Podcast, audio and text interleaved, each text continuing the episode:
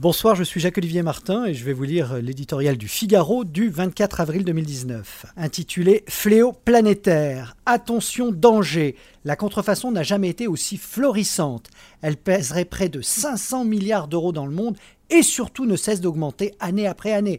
En cause, la mondialisation, l'émergence d'Internet et les nouvelles technologies. Tout est devenu plus simple. Avant, il fallait fabriquer les copies, redessiner des faux emballages, les acheminer dans des pays en franchissant les frontières et enfin accéder au client final. Aujourd'hui, les outils technologiques permettent de copier des produits à la perfection avec des machines disponibles partout et à des prix abordables. Les commandes se font en ligne et les livraisons sont noyées dans les milliards de petits colis qui cheminent 24 heures sur 24 dans le monde entier.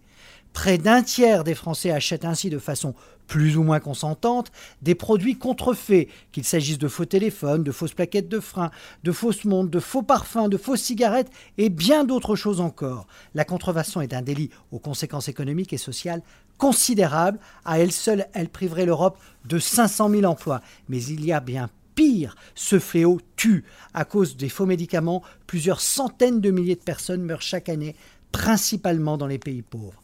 Il est plus que temps de renforcer la lutte. Comment? En informant les consommateurs pour qu'ils soient vigilants, en mettant un peu d'ordre dans la jungle du cybermonde, en renforçant l'arsenal répressif et en améliorant la traçabilité pour garantir l'authenticité des produits commercialisés.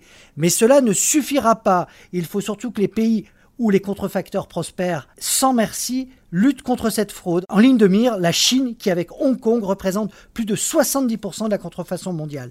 Pékin a commencé à faire le ménage, insuffisant pour Donald Trump qui exerce une pression sans précédent pour que la propriété intellectuelle y soit respectée, trop timidement aux yeux d'une classe moyenne chinoise qui gronde contre les médicaments trafiqués et les faux vaccins.